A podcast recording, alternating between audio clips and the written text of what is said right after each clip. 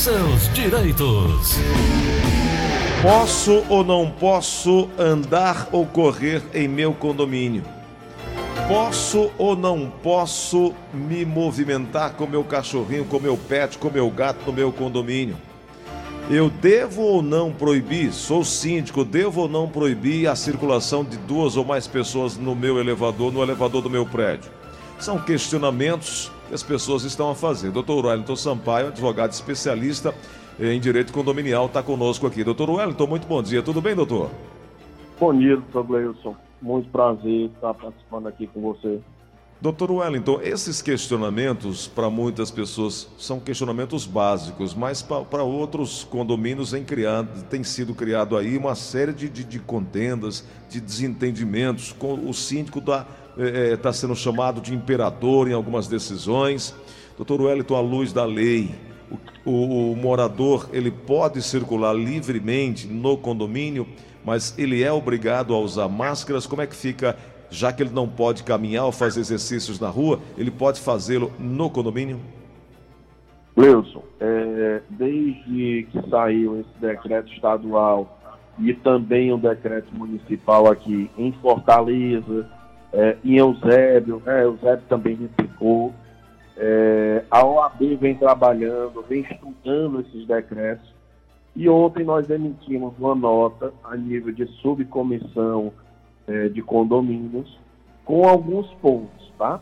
Uhum. É, essa sua pergunta de que os moradores vão poder fazer atividades ou não, ela é simplesmente respondida. Hoje, as áreas comuns dos condomínios, elas vão servir apenas para trânsito das pessoas que estiverem entrando ou saindo em condomínios. Hum. E não mais para promover uma aglomeração, promover uma, é, é, atividades é, físicas, é, não mais para isso, tá? Então, de fato, com esse novo decreto, do dever é, de seguir essas orientações, do dever geral de permanência domiciliar, as atividades físicas, a corrida, é, aqueles passeios em áreas comuns, não se pode mais fazer e o síndico deve proibir e, em caso de descumprimento, pode até acionar a autoridade policial para isso. Doutor Wellington, e o caso das pessoas que têm lá o seu pet? Pode continuar descendo ou não? Como é que vai ficar isso? Bom, é, os pets, nós entendemos enquanto é, OAB, enquanto advogado que atua na área, juntamente com outros colegas, nós entendemos que os PETs têm uma situação um pouco diferenciada. Por se tratar de seres é, é, que não têm a racionabilidade é, como marcante, né? É, no sentido de que as necessidades fisiológicas muitas vezes eles não controlam, é, assim como muitos não fazem as necessidades dentro das suas residências, nós entendemos que essas situações são peculiares e que o síndico pode é, liberar esse trânsito, essa, esse deslocamento de pets com seus proprietários somente para o, a, a, a, o uso enquanto estiverem fazendo as suas necessidades fisiológicas. Ok.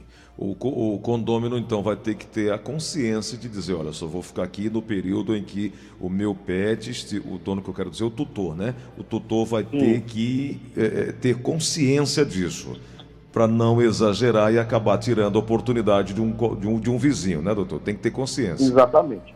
Todo mundo hoje tem que estar unido, consciente de que a situação é, é, é inédita, é imprevisível e delicada, sobretudo. Né? Doutor Wellington, é, a Mônica, que mora no Jardim Guanabara, ela está dizendo o seguinte: eu tenho criança pequena, de dois anos, não estou conseguindo mantê-lo dentro da unidade, dentro do apartamento, é pequeno. Criança tem muita energia, precisa sair. Até ontem eu estava saindo com ele. E agora o que, é que eu devo fazer?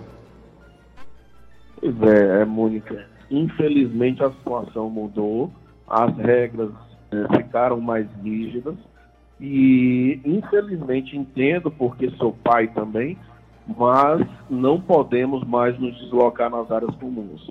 Ah, eu posso sair do condomínio, ir nas ruas, nas pracinhas, é, é, fora do condomínio? Também não, porque o decreto proíbe esse deslocamento. Né? Então, infelizmente, vai ser um período é, muito delicado, mas que a gente vai ter que ser, vai ter que ter sabedoria para conduzir esse período dentro de casa, dentro do apartamento. Doutor Wellington, o, hoje nós estamos vivendo um momento, como o senhor disse, inédito. Se, é, é, nós, temos, nós não temos nada previsto na nossa Constituição a respeito disso, nada previsto na Convenção Condominial. E eu lhe pergunto: o que os síndicos estão fazendo? É, essas atitudes são baseadas em achismo e que podem gerar prejuízos diversos? Ou o senhor acha que isso é o melhor que precisa fazer, baseado no ineditismo, mas também no que diz a ciência, e para evitar o conflito, não é que o síndico esteja sendo imperador, ele está sendo conservador, o que vai trazer saúde e segurança para todos? É, na verdade, é, pode ter síndico que esteja sendo arbitrário, tá? Porque pode ter excessos, sem sombra de dúvida. Mas a maioria dos síndicos estão sendo amparados, estão sendo assessorados, estão recebendo as notas da OAB. Então, se seguir esse caminho, não está sendo imperador, ele está sendo, na verdade, um defensor da vida. E neste momento, nós temos que ponderar o que é, que é mais importante. É a liberdade de transitar por qualquer área ou é a proteção à vida? Né? Sem sombra de dúvidas, nós temos que proteger a vida de todos. E o síndico tem esse dever.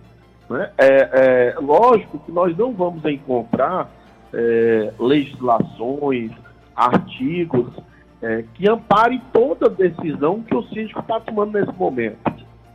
Mas é, existem princípios do direito que amparam essas decisões. Um desses princípios é o princípio de proteção à vida, né? que está acima de tudo. Uhum. Doutor Wellington, o Márcio, ele é administrador de um condomínio aqui no bairro de Fátima.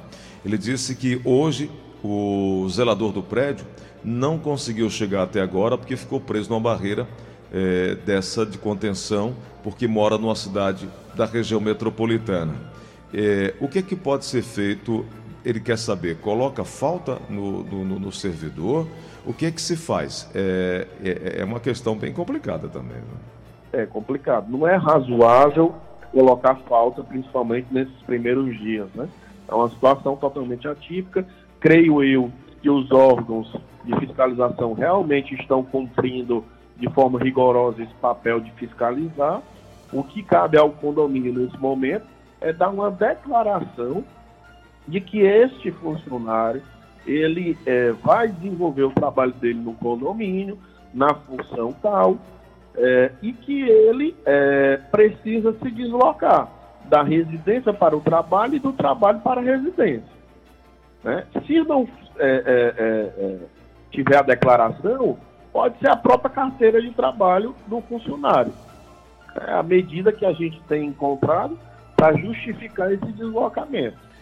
Entendi. Doutor Wellington, em caso de visitas nas unidades e entregadores, que, como, é que, como é que pode ser feito esse, esse acerto aí? Alguns condomínios estão estabelecendo, obrigando que o entregador, por exemplo, de água deixe na portaria. Só que tem morador que tem 60, 70 anos, não tem como levar um botijão de água de 20 litros para dentro da sua unidade. Ele não pode pedir isso para o zelador fazer, porque é um serviço particular. E segundo aqui a dona Odete, que mora na Piedade, está dizendo que o síndico do prédio dela falou que, olha, não pode, não pode, o entregador não pode subir até a sua unidade. E agora? É. Na verdade, a gente tem que entender o seguinte: o decreto municipal de Fortaleza, assim como o de Eusébio também, ele decretou o dever geral de permanecer no seu domicílio, na sua casa, certo? E, além disso, ele proibiu a circulação de pessoas, salvo aquelas que estão liberadas, como ir para um, um hospital, para um supermercado, nas hipóteses que o decreto mencionou. É, com base nisso, nós entendemos que não pode ocorrer visitas.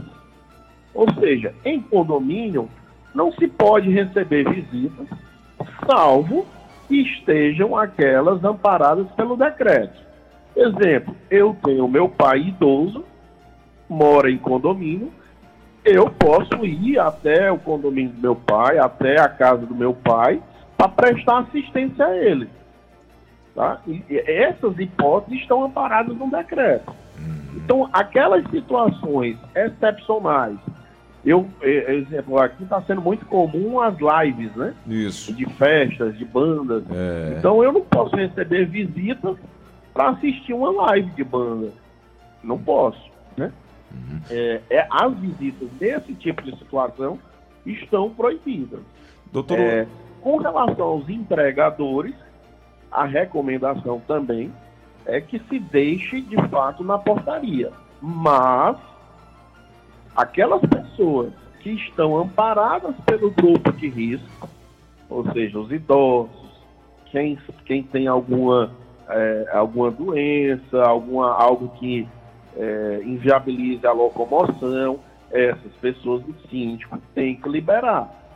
Porque, de fato, não tem outra opção do que expor aquela pessoa a descer no, no elevador, ir lá até a portaria. Não, o síndico libera. Tá? Nessas situações de grupo de risco, o síndico deve liberar. Entendi. Doutor Wellington, o Mauro, ele é síndico. Ele disse que recentemente encontrou lá, é, é um condomínio de casas, encontrou um grupo de pessoas fazendo uma dessas lives aí na qual o senhor se refere. E ele disse que pediu para parar, o pessoal não parou, Ligou para a polícia, a polícia não veio. E aí todo o resto do condomínio ligando para ele, pedindo para ele tomar providência. Ele disse: Olha, eu não posso invadir a unidade. Já liguei, já solicitei, já recomendei e não fui atendido. Doutor Wellington, como proceder então? De, é, ações nas as quais as pessoas não estão é, é, preocupadas com o direito do outro. Pois é, está sendo muito comum a perturbação do sossego nesse período, né? E a gente tem reforçado. Temos que cumprir o sossego a qualquer hora do dia. É, não existe aquela história de depois das 10 da noite. Não, é toda hora nós temos que cumprir o sossego de acordo com os limites sonoros permitidos. É, o síndico ele não tem o poder é, de polícia, ele de entrar lá, de, de, de coibir isso, não. Agora, providência começa desde uma advertência verbal até uma notificação, até a aplicação de uma multa e também até chamar a autoridade policial. A autoridade policial ela é obrigada a comparecer e a tomar uma providência. Né? Então, é, acontece muito nesse período, está acontecendo muito, das autoridades não irem, a polícia não ir. Mas tem que insistir, porque é a obrigação da polícia ir. Então, assim, não surtiu efeito com a polícia, no outro dia notifica, aplica multa se for o caso, e vai, vai conduzindo. Infelizmente, é, situações vão acontecer, mas o que não deve é, é, ter é a impunidade. Né? Ele tem que agir. Perfeito. Doutor Wellington, quero te agradecer pela oportunidade de conversar com o ouvinte aqui da Verdinha e pedir que o senhor deixe seus contatos para que as pessoas possam buscá-lo para mais informações. Perfeito, Cleucio. Eu que agradeço, estou à disposição. Tá? Lá na, no, nós temos o Instagram, que é arroba Wellington Sampaio. Então fica à disposição. É, e, e mais uma vez reforçar que nós devemos estar unidos nessa nessa guerra, né? É isso aí. Dr. Wellington Sampaio encontra no Instagram e lá tem todas as informações a respeito do trabalho do Dr. Wellington. Doutor, muito obrigado, um bom dia de trabalho e vamos nos falando, hein, doutor?